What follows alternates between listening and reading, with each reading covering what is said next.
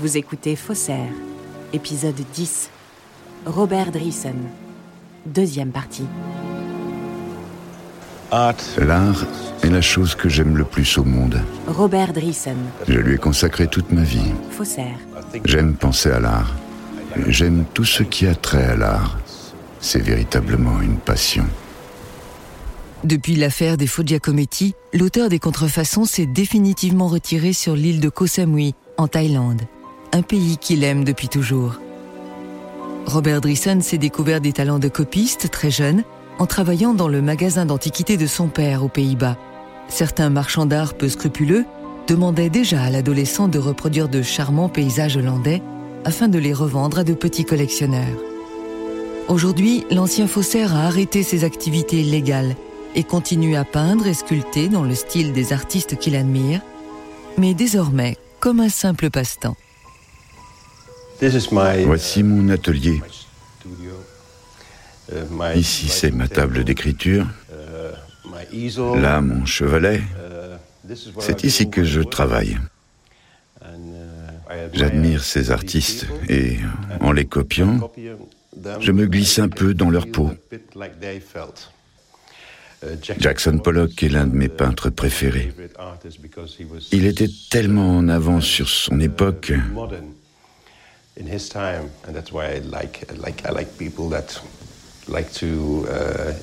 J'admire ces artistes qui font bouger les lignes, qui créent du neuf, ce que je n'ai jamais réussi à faire, heureusement ou malheureusement. J'aurais aimé être aussi brillant qu'eux, mais je dois me contenter de les copier. Dali, réalisé non par Dali, mais par Robert Dreesen. La reine de Lucien Freud. Banksy. J'ai vaporisé des Banksy partout sur l'île. Les gens me le demandent et me les échangent contre une bouteille de vin. Liechtenstein et Gestel. Bonnard. Voici un Sluters. Jan Sluters est aussi un artiste hollandais. Et puis bien sûr mes sculptures. Les Giacometti et des dessins aussi. Le chariot. Et le nez. Un portrait de Diego la sculpture de l'homme qui chancelle, des sculptures en bronze, l'homme qui marche, un petit homme qui marche et Annette. L'homme qui pointe attire tout de suite mon regard. Je l'ai copié si souvent. On me commandait tout le temps de nouvelles versions. Et puis, bien sûr, il y a l'homme qui marche, le grand homme qui marche, et aussi l'homme qui marche numéro 2, qui est si célèbre. Je les aime tous. Je les aime vraiment tous. C'est à la fois tellement simple et tellement direct.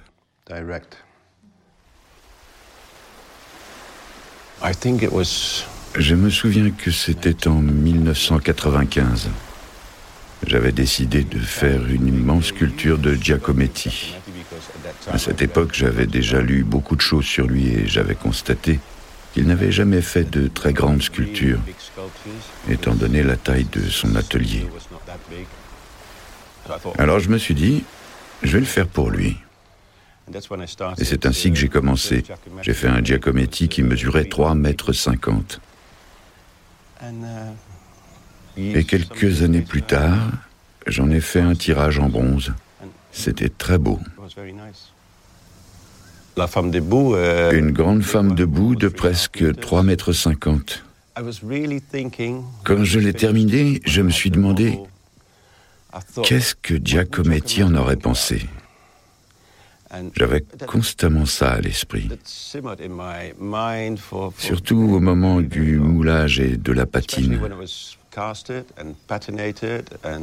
Et j'ai adoré le résultat. Je l'ai vraiment adoré.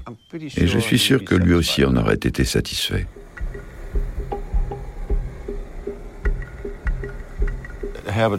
J'ai rencontré Herbert Schulte lorsque j'ai vendu cette fameuse grande sculpture. À l'époque, je ne trouvais pas de clients pour ce genre de pièces. Mais j'ai rencontré quelqu'un qui m'a dit Je pense que j'ai l'homme qu'il vous faut. Il est venu avec Herbert Schulte. Ils ont regardé la sculpture et l'ont vraiment beaucoup aimé. J'en ai obtenu un bon prix. Pas très élevé, mais correct. Et ensuite, Herbert Schulte est venu me demander Avez-vous d'autres Giacometti? Je n'en avais pas, mais je lui ai dit oui. J'ai ajouté Je dois m'organiser pour les faire venir. Pouvez-vous m'envoyer un courriel ou me recontacter dans quelques semaines? Et c'est ce qu'il a fait. Entre-temps, j'avais fabriqué une dizaine de Giacometti plus petits. Je les avais patinés et je me disais, ma foi, ils sont plutôt pas mal. Lorsque Schultz est revenu, il a été stupéfié. Puis il m'a demandé le prix et il n'a pas dit quoi Autant Non. Il a dit simplement bon d'accord, voilà votre argent. Et par la suite, il a commandé d'autres bronzes. Mais il ne demandait jamais est-ce des originaux? Il se contentait de dire ce n'est pas la signature de Giacometti. Et je répondais c'est vous qui le dites. Et il ne me demandait rien de plus. C'était comme un jeu.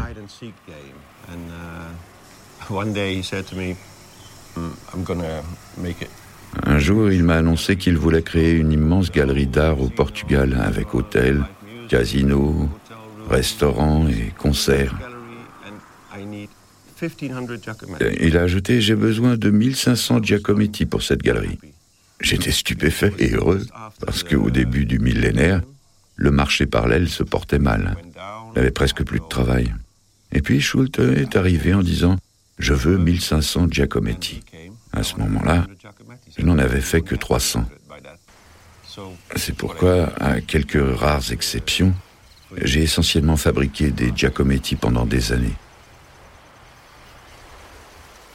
Quand j'ai proposé mon premier homme qui marche à Schulte, il l'a trouvé remarquable et m'a donné beaucoup d'argent. Puis il a ajouté Et la statue de l'homme qui pointe, pourriez-vous vous la procurer aussi? Je lui ai répondu Je peux toujours essayer. Et c'est ainsi que j'ai fabriqué l'homme qui pointe. Et l'homme qui chancelle J'ai dit Eh bien, je peux toujours essayer. Et puis j'ai continué avec des œuvres comme La forêt, La cage, Le nez, un peu de tout. À partir de là, j'ai vraiment tout fait. J'ai dû faire quelques séries à l'époque. Je faisais des séries de 8 ou 9 pièces identiques. Parce que je ne savais pas comment atteindre 1500 sculptures. Et Schulte était ravi parce que le nombre de sculptures augmentait plus rapidement.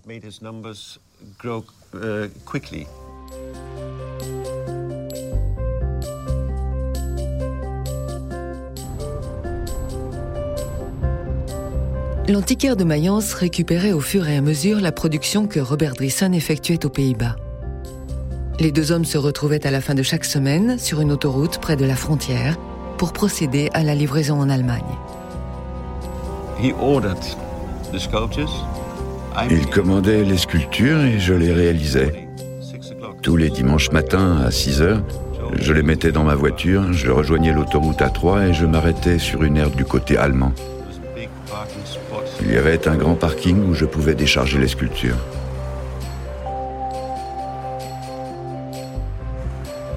Les rendez-vous de l'autoroute A3 ont continué même après l'installation du faussaire en Thaïlande.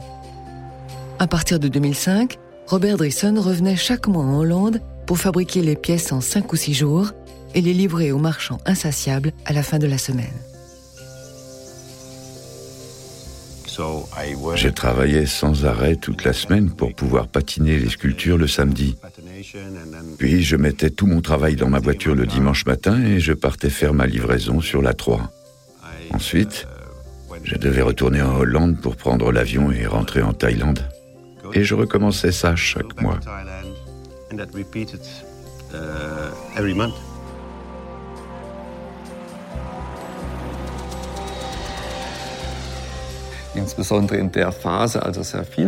À partir du moment où il a commencé à produire beaucoup et très vite, la qualité des contrefaçons a diminué de manière significative. Roderick Martis, juge au tribunal de Stuttgart. Ce sont des pièces qui, par la suite, n'ont même pas été offertes aux acheteurs les plus crédules et sont restées entreposées dans la cave de Mayence.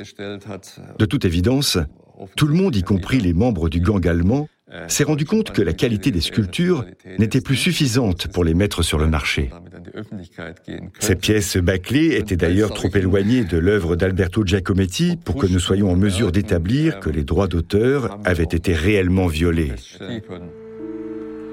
En Allemagne, le département de la police scientifique de Stuttgart a tenu à conserver certaines sculptures du faussaire hollandais, non seulement comme pièces à conviction, mais aussi comme support pédagogique pour les jeunes recrues de la brigade du commissaire Scheller.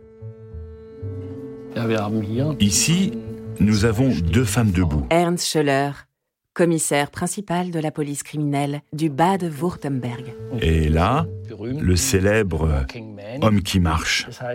En fait, cette figure n'est pas une copie fidèle d'une œuvre de Giacometti, mais elle est réalisée dans le style de l'artiste, dans une forme presque identique. Ses proportions sont différentes, mais il faut préciser, ce n'est qu'une déclinaison de plus. Dans l'œuvre originale de Giacometti, L'homme qui marche existe déjà en plusieurs grandeurs. Nos faussaires ont donc ajouté deux ou trois tailles supplémentaires. On peut donc en trouver une de 50 cm, une de 1 m 30, une de 2 mètres et une autre encore un peu plus grande. Qu'est-ce que c'est moche C'est tout mou, c'est de la cire perdue, euh, molle. C'est pas, pas possible, ça, c'est pas, pas du tout. Euh, dans le détail, Alberto. Gilles Perrault, expert en objets d'art. Alors, ce qui est extraordinaire avec Driessen, c'est qu'on voit toujours ses empreintes digitales. Il a de gros doigts, il a de gros pouces, et il a toujours des empreintes digitales qui, qui se gravent bien dans la matière. Ça, c'est un peu mieux parce que c'est retravaillé. On ne sent plus que les doigts, il y a tout un travail au couteau, à la spatule et principalement au couteau, et cette tête est plus nerveuse, elle est un peu plus dans l'esprit d'Alberto. Les signatures sont belles, elles ont été faites franchement. Alors sur ces exemples qui sont pris de près, c'est intéressant parce que on voit énormément de bulles. Ça veut dire que le travail n'est pas très poussé. Il y a des bulles de cire un peu partout, de micro-bulles. Drissen, c'est un plagiat. Ce n'est pas, il n'y a pas la sensibilité dans le détail, dans l'œuvre. C'est un bon copiste par moment, parce qu'il s'est pris au jeu, puis ça valait beaucoup d'argent, mais ce n'est pas le créateur, ce n'est pas celui qui a mis cette tripe, qui a souffert, on ne sent pas vraiment toute la création et, la création avec toutes les souffrances que Alberto a eues quand il travaillait. Le fabricant néerlandais avait une particularité. Roderick Martis. Dans la signature, il plaçait la ligne des deux T de Giacometti bien au-dessus du nom, ce qui n'est à l'évidence pas le cas sur la signature originale. C'était une de ses caractéristiques. Il a lui-même reconnu plus tard que c'était sa façon d'apposer sa propre signature. Mais cela nous a pris beaucoup de temps pour comprendre tout cela.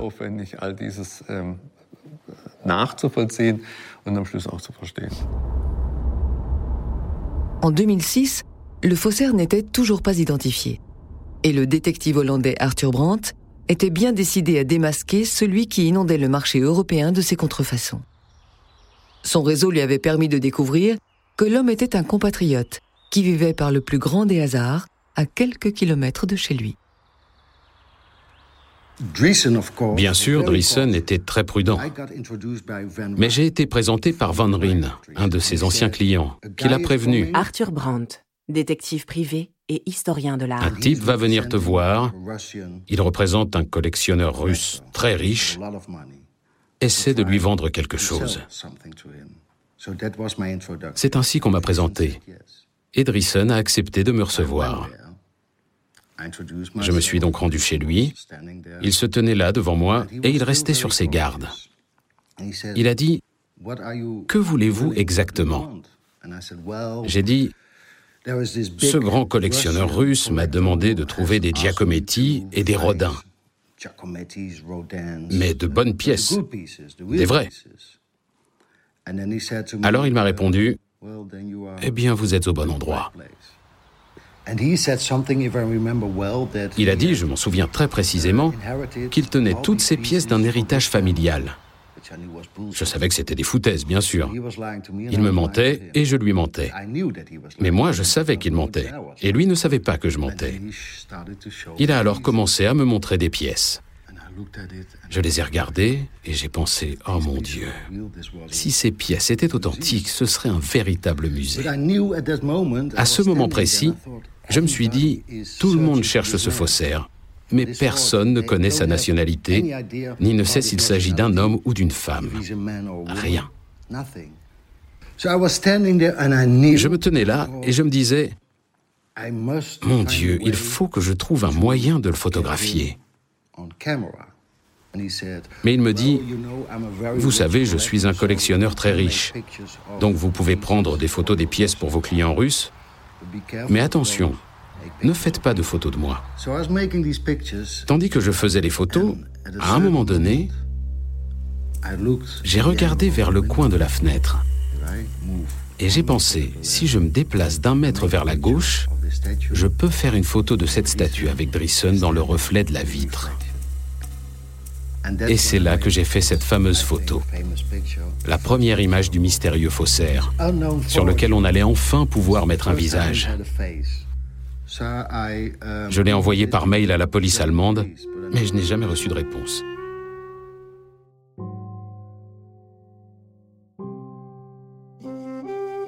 Vous venez d'écouter un épisode de Faussaire. Si vous avez aimé ce podcast, vous pouvez vous abonner sur votre plateforme de podcast préférée et suivre Initial Studio sur les réseaux sociaux.